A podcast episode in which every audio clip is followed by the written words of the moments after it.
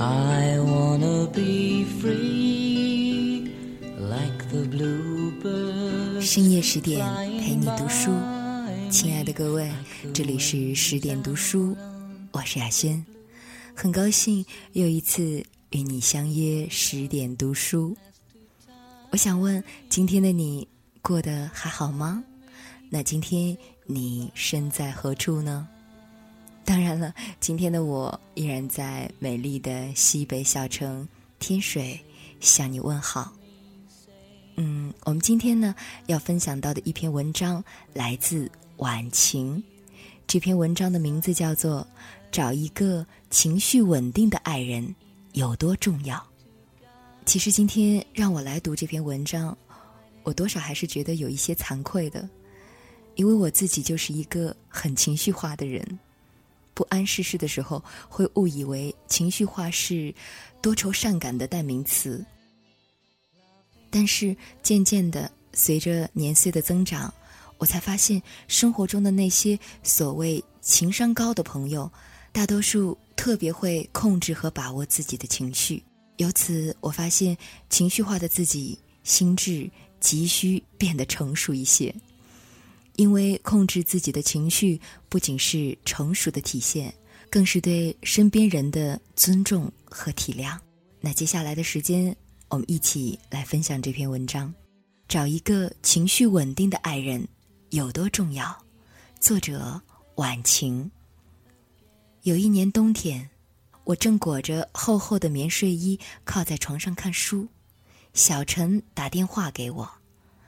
他在我寝室楼下要我下来，陪他去吃宵夜。那时我还在公司上班，吃宵夜的地方离我的宿舍不到一千米。大冬天的，我有点儿不情愿。小陈说：“亲爱的，下来吧，也许这是我们最后一次一起吃宵夜了。”我一愣，问他发生了什么事儿了。他说：“你下来。”我们边吃边说。十分钟后，我穿着厚厚的睡衣和他出现在排档里。老板很熟，热情地招呼我们。小陈有些憔悴，脸被风吹得很红，头发散乱在风里，显得更加狼狈。我打了个呵欠，问他怎么了。他拨弄着眼前的酸菜鱼，叹了口气说：“亲爱的，帮我个忙，明天替我去向我们领导辞职，然后到我房间里把我的东西收拾一下，打包寄给我。”我惊讶的看着他，干得好好的，怎么突然要辞职？就在一个月前，他才升了职。说很满意现在的工作，打算好好干，争取两年里再升一级。我说帮你可以，但你起码得告诉我怎么回事儿，要不然我怎么跟你领导说？小陈说他不想的，但是现在他必须马上去找他，已经买了明天早晨最早的一班机票。这一次不知道需要多少时间，所以还是先辞职算了。领导对他不错，他实在无颜因为这样的事儿找他辞职，只好深夜来找我。我叹了口气：“你们又怎么了？”之所以用了“柚子，是因为小陈自从和这个男朋友恋爱以后。简直堪比最虐心的言情剧，三天两头的分手和好，听得我都有点麻木了。说实话，我是挺看不上那男人的，和对方的长相无关，和条件也无关，纯粹就是因为对方的情绪。说好听点儿是有点神经质，说难听点儿，整个就一神经病。他可以在头天晚上含情脉脉地对小陈说：“老婆，我爱你，你是我这辈子最爱的女人，我们这辈子都要守在一起，做一对神仙眷侣。”正当小陈还回味在海誓山盟里，这男人隔天又会发一个消息给他。我觉得我们两人不太适合，是没有未来的，还是分手吧，这样对彼此都好。当小陈第一次跟我说时，我说：“丫的，以为自己在玩虐海情深呢。”但他好的时候会对小陈很好。半夜起来做宵夜给他吃，小陈气血不足，他买红花为他泡脚；小陈累了，他会替他按摩。可以说，好的时候他会无比细心、无比温柔、无比体贴，简直就是个完美男友。而正是这些好，让小陈日日深陷，但他也能时时将小陈打入万劫不复的地狱。虽然我不喜欢这男人，但并不多言，毕竟这是两个人的感情，外人没有智慧的余地。小陈不愿意放弃，自然有他舍不下的那些好。果不其然，小陈过来找我是因为他又跟小陈提了分手，因为小陈说了一句闺蜜的老公给她买了一套很棒的护肤品。她觉得自己的男性尊严被刺伤了，小陈解释说，就是随口一聊，但对方不听，然后就关了手机，消失了。小陈疯了一样的找他，两天后他终于开机了，说已经在深圳。小陈辗转打听，才知道他的确切位置，于是买了最早的一个航班，打算飞过去找他。我皱着眉头问小陈：“这样隔三差五来一次，你真的不累吗？”小陈疲惫不堪地喝了口热汤，累，但我放不下，我要过去找他。这一次，我已经决定了，他在哪儿，我就在哪儿，我寸步不离地守着他，我绝对不让他再跑掉了。我想劝他。但知道没用，叹了口气，把所有的话咽了下去。第二天，我就帮他办了辞职手续。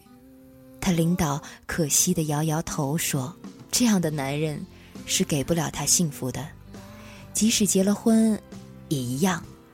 和太情绪化的人在一起，简直就是一场灾难。”之后的日子里，小陈的手机。也关了，我无从知道他们的现状，只希望他别太伤害自己。大概一个月后的一个傍晚，小陈突然出现在我面前，神情中透着浓浓的疲惫。我问他怎么样，他颓废的看了我一眼，分手了，彻底分手了。这次是我提的。小陈刚到深圳时，千方百计的找到了对方。起初，对方死活不愿意跟他和好，但他不放弃，天天守着对方，问他为什么就不能好好过日子呢？大概三天后，对方终于软化了，说以后要永远好好的在一起，再也不分开了。小陈很高兴，觉得精诚所至，金石为开。之后的一个多星期，对方一改常态，变得无比热情，天天老婆长老婆短。他欣慰的想，虽然为了爱情丢了工作，可是两个人最终能够回归到平稳的状态，那便是值得的。可是没过几天，对方又因为一句话闹了别扭，一定要分手。这一次他没有挽回。平静的答应了，结果对方又不干了，认为小陈不爱他了。小陈说：“我累了，真的累了，因为你的性格和情绪，我每天都过得患得患失，提心吊胆。我向往一份踏实的感情，让我能够安心入睡。”于是他回来了，在无数次分手之后，这一次。他终于决定放手了。也许在他辞职去找他的那一刻，他便在心里告诉自己，这是最后一次。我一直有种错觉，觉得两人的性别似乎错了位。我另一位异性朋友，曾经和一位姑娘谈过恋爱，那位姑娘特别喜欢玩问答游戏。一旦朋友的答案不是她心目中想要的答案，便会立刻沉下脸来，认为朋友不懂他，开始使性子。起初，朋友自然是哄着，但姑娘没有见好就收，反而变本加厉。只要朋友说错一句话，或者说没有按照他的想法说，便会开始生气，指责朋友不够爱他。如果去哄他，就会闹得更厉害；但如果不去哄，那就更捅了马蜂窝了，直接从不爱上升到玩弄他。姑娘有种爱好，就是逐字逐句去分析对方的话，每次都能从朋友的某句话里的某个词中听出别样的意思，要对方解释，证明自己是多么爱他，否则就会。没完没了的闹，终于朋友累了，坚决要分手。姑娘跑到他家里，足足哭了一下午，说自己会改的。但朋友已经被折腾累了，原先的感情也早就在一次次的情绪中消磨殆尽了，狠下心来，没有给任何机会。后来朋友又遇到另一位姑娘。两人也会有意见不合时，但每次能够和平沟通，共寻解决之道。姑娘不会因为他说错一句话而勃然大怒，也不会因为他没有猜中自己的心意而揪住不放。一年后，两人领了证，如今生活的平静幸福。有一次，朋友说。两段恋爱，他从地狱到了天堂。一个人情绪不稳定，实在太可怕，会让人疲惫的想死。我知道这是他最真实的感受。和情绪不稳定的人一起久了，会变得患得患失、暴躁易怒、疲惫不堪。这样的恋人会消耗你，而这样的情侣简直就是一场灾难，让你。永无宁日。很多人在恋爱时只在意爱不爱，即便天天吵架，也认为那是太爱的缘故。但时间久了，你就会发现，和一个性情稳定的人一起，实在太重要了。一个情绪稳定的人，不会因为一点小事儿就跟你闹个没完；一个情绪稳定的人，不会一会儿让你上天堂，一会儿。让你下地狱。一个情绪稳定的人不会让你成为出气筒。一个情绪稳定的人会自行消除自己的负面情绪，而不会要你来吸收负能量。你永远不用担心哪句话惹到他了，永远不必担心下一秒他会勃然大怒，更不必担心他是否会突然离开，而整天处于患得患失中。他会用宽厚的心态与你相处，绝不会用自己的情绪与你对抗。他只会以解决问题的心态来与你沟通。你的内心是平和踏实的，你会发现自己的脾气越来越好。所谓要和成熟的人在一起，大概就是这个道理。人生既短且漫长，唯有这样的人才能。与你风雨并肩，相互扶持，走得更久。再一次的感谢作者晚晴的美文，也再一次的感谢你的守候，感谢你的聆听。节目最后要跟大家说一个好消息，那最近呢，十点读书旗下的十点读书会在推出一个非常有趣的项目，叫十点共读。如果对这个活动感兴趣的朋友，除了在关注十点读书微信公众账号的同时呢，也欢迎你关注十点读书会微信公众账号 SD Class 那今晚就是这样，我是雅轩，提前祝你晚安，我们再会了。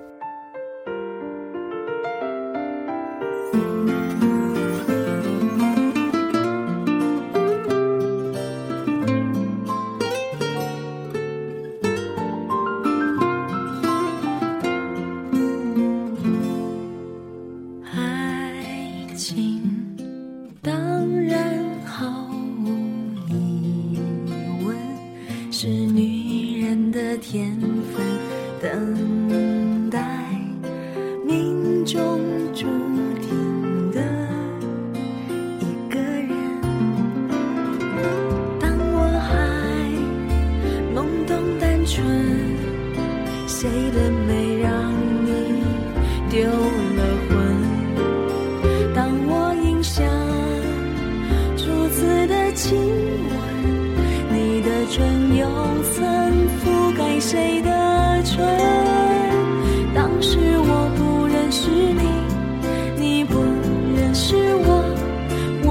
正经历各自的曲折，感情纠葛。到底为什么？命运的安排却只是错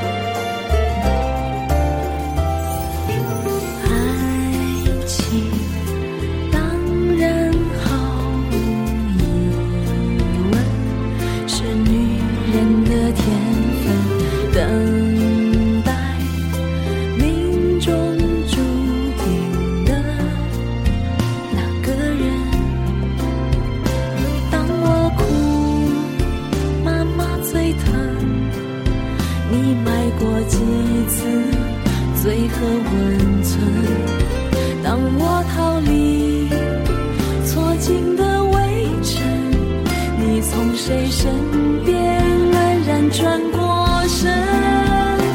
当时我看到了你，你正看着我，